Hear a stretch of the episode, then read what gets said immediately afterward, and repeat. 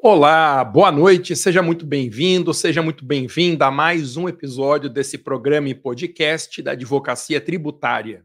Eu sou o professor Alexandre Maza e aqui nesse programa e podcast nós discutimos estratégias e oportunidades para quem quer começar do zero advogando em direito tributário. E hoje eu vou falar sobre 10 mitos que existem por aí a respeito da advocacia tributária e eu vou desmentir esses mitos, mostrando para você por que eles são mentira ou apenas meias verdades.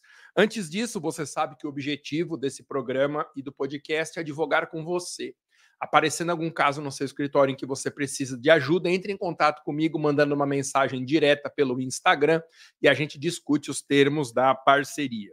Meus três cursos de advocacia estão com matrículas abertas: o Advocacia Tributária, o Advogue para Servidores Públicos e o novo curso de Planejamento Tributário. O link para se inscrever, assistir vídeo explicativo, fazer a sua matrícula, está na descrição desse vídeo ou na bio do Instagram. E também, junto com o engenheiro William Maza, que é cientista de dados, nós estamos com um grupo de estudos de WhatsApp sobre inteligência artificial na advocacia. Quem tem acompanhado as lives de sexta sabe que eu estou fazendo lives em colaboração com o William para falar especificamente de uso de ferramentas da inteligência artificial na advocacia. Se você quiser fazer parte gratuitamente desse curso, clica no link que está na minha bio do Instagram, que você será muito bem-vindo. Primeiro mito sobre a advocacia tributária. Eu vou te falar o mito, você diz para mim se você acha que é verdade ou mentira. Mito: direito tributário é difícil. É uma matéria complexa, não tive um bom curso na faculdade. Nunca vou conseguir atuar nesse nicho. Então, isso não é verdade, isso é um mito que não se confirma. Na verdade, não é que o direito tributário é difícil. A questão é que ele é muito mal ensinado nas faculdades. E como eu já dei muito tempo de aula em graduação, eu sei que não é uma culpa só do professor. Nós também não costumamos ser grandes alunos nas aulas de direito tributário da graduação. Então, como a gente vem da graduação quase sempre com aulas que não dão conta, mesmo porque na maioria dos lugares direito tributário tem um ano apenas para ser ensinado, há casos em que são apenas seis meses, então é por causa disso que nós temos a sensação de dificuldade, mas na verdade não é tão difícil. Outra coisa, para você fazer o teste se o direito tributário é difícil ou não, assista os meus vídeos. Entra no meu perfil do Instagram ou no meu canal do YouTube que está bombando. Lá você tem o histórico de mais de 1.200 vídeos meus de advocacia contra a fazenda pública. Assista aos vídeos de tributário e depois você vai me dizer se você acha difícil ou não entender aqueles conteúdos. Então, é um mito que o direito tributário é tão difícil de aprender. E outra coisa, não precisa aprender o direito tributário inteiro. Eu bato muito nessa tecla, pessoal que me acompanha pelo Instagram. Você precisa dominar pelo menos uma oportunidade de negócio. Você não precisa dominar o direito tributário inteiro para começar a advogar. E esse é o meu papel. Apontar aqui, live após live, quais são as melhores oportunidades para você iniciar na advocacia tributária. Mas é um mito dizer que é um ramo difícil de ser entendido. Mito número dois sobre a advocacia tributária. Por aí você encontra quem diga que para ser especialista ou para advogar em tributário precisa ser especialista na matéria. Ou seja, gente que diz que é necessário algum diploma de especialização, pós-graduação, mestrado, doutorado em tributário para começar a advogar. Esse mito também não se confirma, porque ele é apenas um mito porque o diploma não muda nada na advocacia. Claro que eu estou falando de pós-graduação e especialização. O diploma de bacharel faz toda a diferença, óbvio. Mas um diploma não vai te agregar na advocacia nada de muito especial. Claro, sempre se aprende alguma coisa, mas esses cursos são focados em diploma. Entregar um diploma quase sempre porque a pessoa quer aumentar a pontuação em concurso público. Então, não é verdade que precisa ser especialista em direito tributário para começar a atuar nesse nicho. Eu gosto de dizer que você precisa dominar pelo menos uma oportunidade de negócio, ser especialista em pelo menos uma causa, dominar completamente tudo que envolve essa causa e a partir daí você já está habilitado para iniciar na advocacia tributária. E o interessante é porque é que nós que precisamos dominar pelo menos uma oportunidade de negócio, nós podemos começar do zero absoluto. Muitas pessoas me perguntam isso, Masa, seus cursos de advocacia são do zero mesmo? Eu não sei nada de tributário, de servidores, de planejamento, são realmente da partindo do ponto de menor conhecimento. A pessoa que menos tem conhecimento em direito tributário pode começar no curso que vai ver que não é difícil acompanhar os conteúdos. E eu digo a respeito de diplomas, porque aqui na minha parede eu tenho seis diplomas, entre graduação, diploma da UAB, um mestrado, um doutorado e pós, dois pós-doutorados no exterior.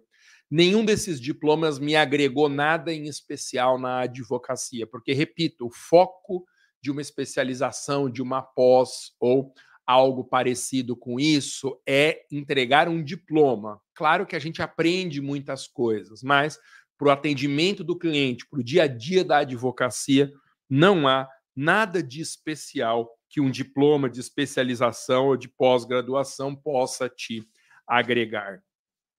Mito número 3 que você encontra por aí sobre a advocacia tributária. Para advogar em tributário é preciso saber fazer conta. E como eu não sou bom de matemática, eu não posso advogar em tributário. Isso é mais um mito. Advogado tributarista não precisa fazer conta, porque todo tributarista tem que ter uma parceria de contabilidade.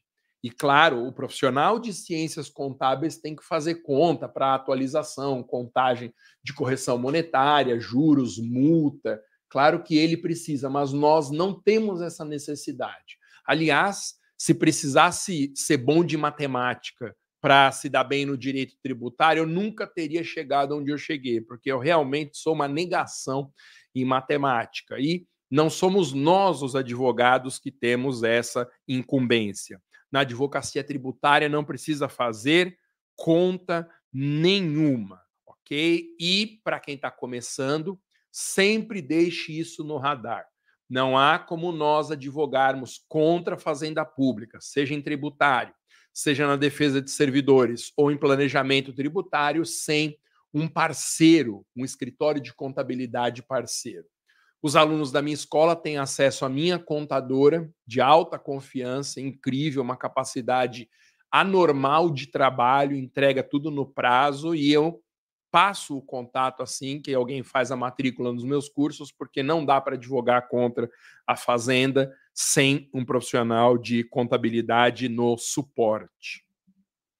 Quarto mito sobre a advocacia tributária. A advocacia tributária é um mercado com poucos clientes.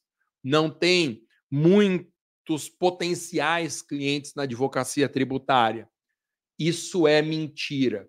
A advocacia tributária é um dos nichos com a maior quantidade de potenciais clientes. E por que isso? Porque nós temos no Brasil cerca, cerca de 100 milhões de contribuintes, pessoas que têm a obrigação de recolher pagamento de tributo. E assim, ainda existe a circunstância de haver tributo federal, estadual e municipal. Então, a gente pode pegar esse número de 100 milhões e multiplicar por três, porque cada pessoa dentro desse grupo é contribuinte do município, do estado e da União. Todo mundo tem que pagar ou declarar isenção, pelo menos do imposto de renda, do IPVA em âmbito municipal de ISS, muitas vezes ITBI também. Então, não importa se a cidade seja grande ou pequena, sempre haverá, haverá potenciais clientes que precisarão do seu atendimento. Estamos falando de verdades e mitos sobre a advocacia tributária. Aproveito aqui para fazer a minha saudação especial a quem nos ouve em podcasts, principalmente no Spotify. Gente, se você digitar advocacia no Spotify, o meu já é o primeiro podcast. Tá bombando, tá com quase 100 mil acessos. Então fica aqui o meu alô especial para quem ouve esses conteúdos, em especial para quem está está no Spotify. Também a minha saudação aqui à minha direita para o pessoal fiel do Instagram, que sempre me acompanha nas minhas transmissões. Quinto mito sobre a advocacia tributária. Ô Masa, dizem por aí que na advocacia tributária a gente só recebe depois do precatório. Ou seja, depois de 5, 10, 15, 20 anos do trânsito em julgado, quando chegar a vez do cliente na fila de precatórios. Isso não é verdade. Sim, o recebimento do precatório é um momento em que nós temos o proveito econômico do cliente e incidirá o nosso percentual sobre o proveito econômico. Eu sempre ensino meus alunos a cobrar um valor de partida e depois um percentual sobre o proveito econômico, na hipótese da causa ser julgada procedente. Então, o levantamento do precatório é um dos momentos em que nós temos acesso aos nossos honorários, mas eu sempre passo orientação de que nós temos que receber honorários iniciais, honorários contratuais, no mínimo no valor da tabela da OAB. Os alunos que têm participado da minha mentoria, então quem chega no curso de tributário ou administrativo de advocacia tem direito a uma mentoria desde que faça a matrícula por um ano no curso. E hoje mesmo, eu falando com uma aluna mentorada, eu dizendo exatamente isso. Nós temos que receber pelo menos o valor da tabela da OAB e também em relação ao proveito econômico. Então, essa é a primeira razão pela qual não é verdade que os nossos honorários estão sempre vinculados a precatório. Segunda observação importante que mostra que essa informação não é verdade ela é um mito. Muitas das causas que nós ganhamos contra a fazenda pública não vão para precatório. São causas que estão dentro do teto da requisição de pequeno valor, que é a RPV. Aí o crédito é pago em alguns meses, não precisando esperar anos e, às vezes décadas para a quitação do precatório. Eu tenho batido nessa tecla. Não advogue no êxito. Não advogue no êxito. Se eu pudesse te proibir, eu te proibiria de pegar alguma causa no êxito contra a fazenda, porque as causas no êxito elas inviabilizam a nossa advocacia. A gente tem que ter um respiro de honorários mensais para sustentar a nossa estrutura. Ainda mais advogando contra a fazenda, em que parte dos honorários são lá na frente do levantamento do precatório ou da quitação da RPV. Então, lembre sempre disso. Não advogue no êxito, fuja da tentação de receber só na hipótese do cliente vencer. Sexto mito que eu já ouvi por aí sobre advocacia tributária. Só existe cliente em tributário nas cidades grandes. Eu moro numa cidade pequena, portanto, esse nicho não é para mim. Isso é mais um mito, é uma afirmação que não é verdadeira. Como eu disse, em qualquer canto do país, mesmo em cidades minúsculas, sempre haverá contribuintes, pelo menos do IPTU para o município, do IPVA para o Estado e, no mínimo, do imposto de renda para a União. Portanto, você pode sim iniciar na advocacia tributária, ainda que você não more numa capital, numa metrópole ou numa grande cidade. Outro mito sobre a advocacia tributária que eu encontrei por aí pesquisando para essa nossa conversa. Só os grandes escritórios conseguem atuar. Clientes bons sempre irão procurar profissionais renomados. Isso não é verdade. Escritórios de pequeno e médio porte representam a maioria dos escritórios que atuam na advocacia tributária. É verdade que existem os grandes escritórios, os tubarões do mercado na advocacia tributária, mas eles nem aceitam as causas que normalmente a gente pega. Então, não faz parte da nossa concorrência na advocacia tributária um escritório de grandes proporções. Esses escritórios, eles estão estruturados de uma forma bem sólida, eles precisam de muita receita e, portanto, só advogam em causas muito grandes que um dia nós pegaremos também, mas que não são o nosso foco inicial.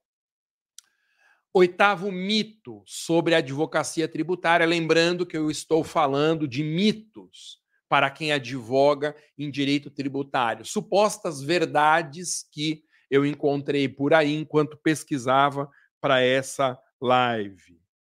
O mas a advocacia tributária está sujeita à morosidade judicial, demora muito para julgar e tem a fila dos precatórios que é um pesadelo.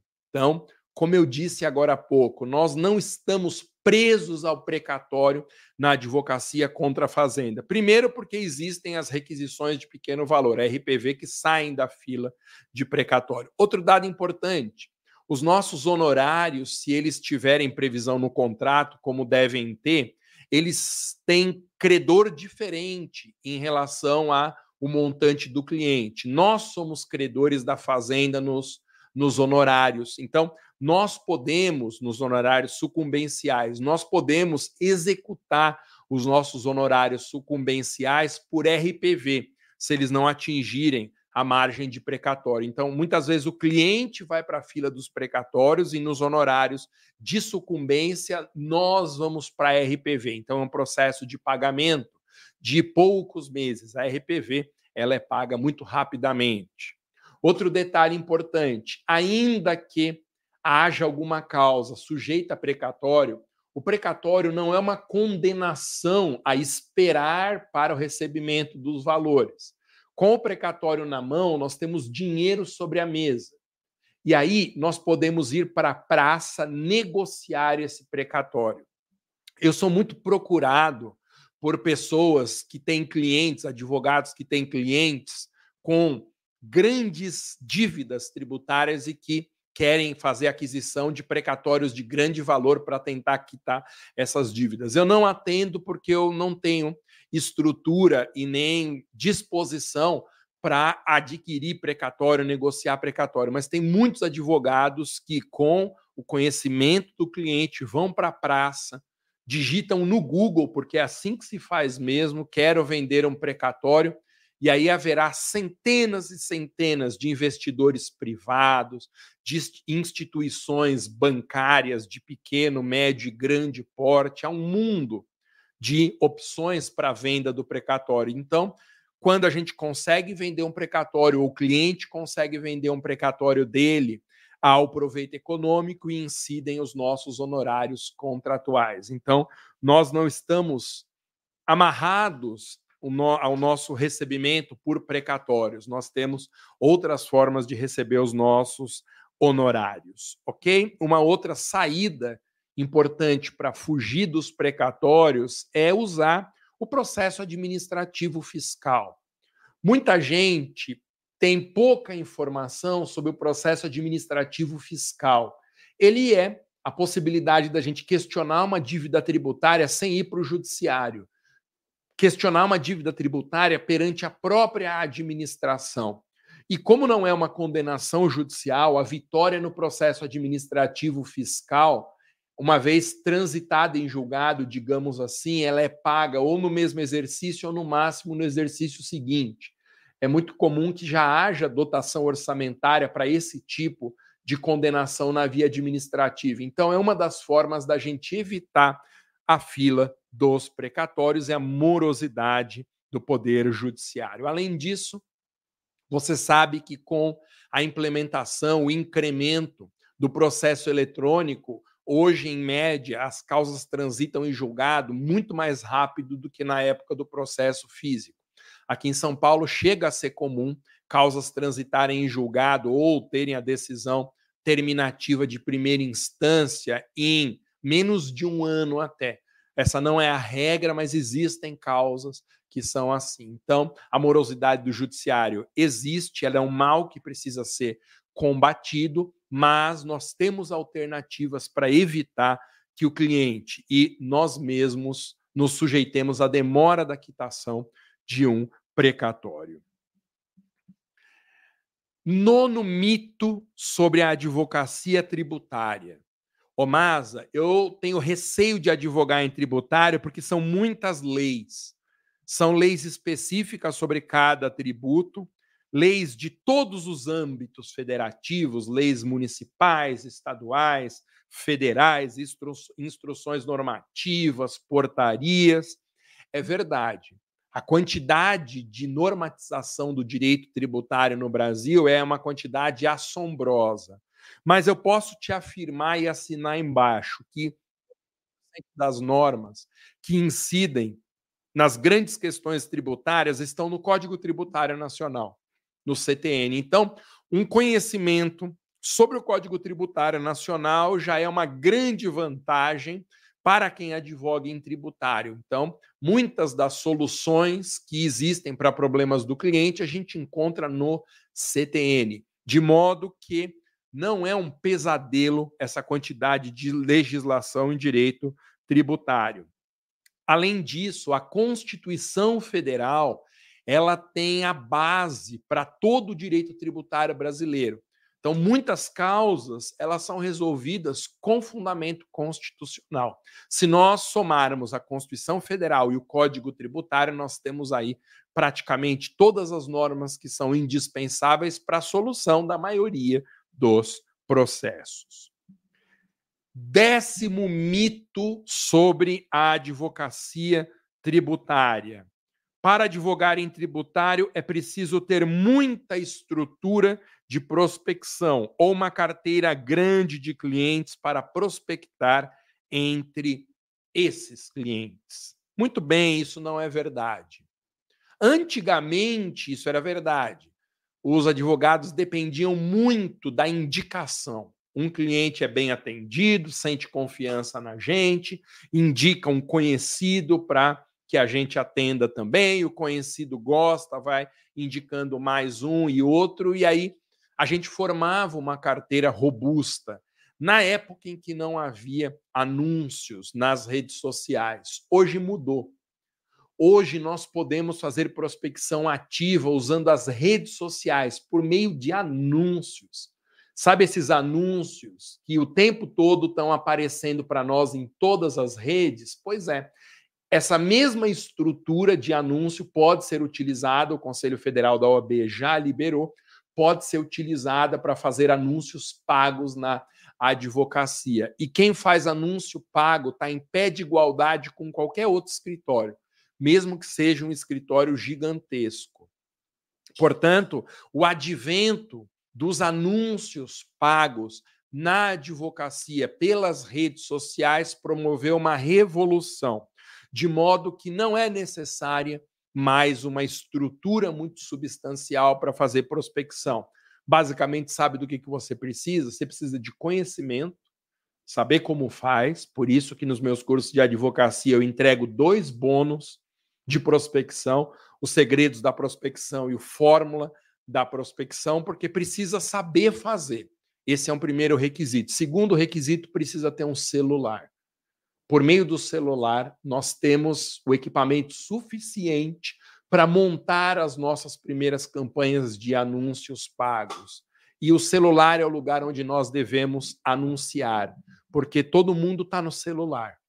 Antigamente, ainda existe, mas é mais raro, mas antigamente, na porta do fórum, você encontrava muitas pessoas distribuindo cartãozinho de advogados disso, advogados daquilo porque as pessoas antigamente não tinham celular, então elas poderiam prestar atenção nesse tipo de publicidade. Hoje, todo mundo está no celular.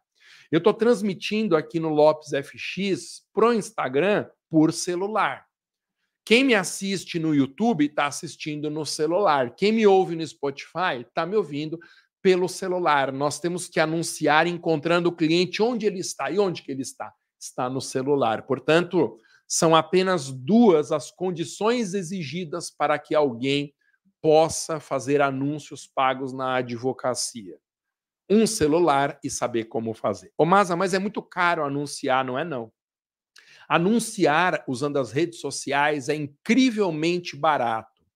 Você tem um mínimo de investimento diário para um anúncio que é de um dólar. Estamos falando aí em algo na casa de cinco reais com cinco reais por dia você já consegue realizar anúncios nas redes sociais que vão impactar dezenas de milhares de potenciais clientes para a oportunidade de negócio que você está anunciando. Portanto, realização de anúncios pelas redes sociais na advocacia hoje é uma realidade que não tem volta. Então, esse foi mais um programa e podcast da Advocacia Tributária. Lembrando que o objetivo desse programa e desse podcast é advogar com você nas suas causas. Sempre que entrar no seu escritório uma causa em que você sinta necessidade de ajuda, fale comigo pelas redes sociais, mande uma mensagem direta que nós vamos discutir os termos da minha parceria. Quem se interessar, dos cursos, pelos cursos de advocacia da minha escola, advocacia tributária, advogue para servidores e o curso de planejamento tributário. Tem links na descrição desse vídeo para você assistir explicações minhas sobre o funcionamento desses cursos e também na minha bio do Instagram você encontra um link para fazer a sua matrícula. Falando em link, encerro lembrando que nós estamos com um grupo de WhatsApp, um grupo de estudos sobre inteligência artificial na advocacia. Todas as sextas-feiras, isso tem se dado há mais de um mês. Eu tenho o privilégio de receber aqui o meu irmão, William Maza, que é cientista de dados. Ele é engenheiro formado pela Politécnica da USP aqui em São Paulo e sabe tudo a respeito de inteligência artificial e ele está junto comigo num grupo de WhatsApp postando informações úteis de inteligência artificial para a advocacia. Hoje nós tivemos a nossa primeira postagem. Primeira postagem lá, e diariamente nós vamos postar mais conteúdos. Então é muito fácil você participar desse grupo. Você encontra o link na minha bio do Instagram para entrar gratuitamente nesse grupo de WhatsApp, ou se você mandar uma mensagem direta para mim no Instagram, apenas com a sigla IA de inteligência artificial, ou AI, na expressão inglesa para inteligência artificial, você já será identificado pela minha equipe que te lançará no grupo de inteligência artificial na advocacia. Muito obrigado. Nos veremos, se Deus quiser, sexta-feira, para falar um pouco mais sobre inteligência artificial na advocacia. Muito obrigado, boa noite. Se Deus quiser, até sexta-feira.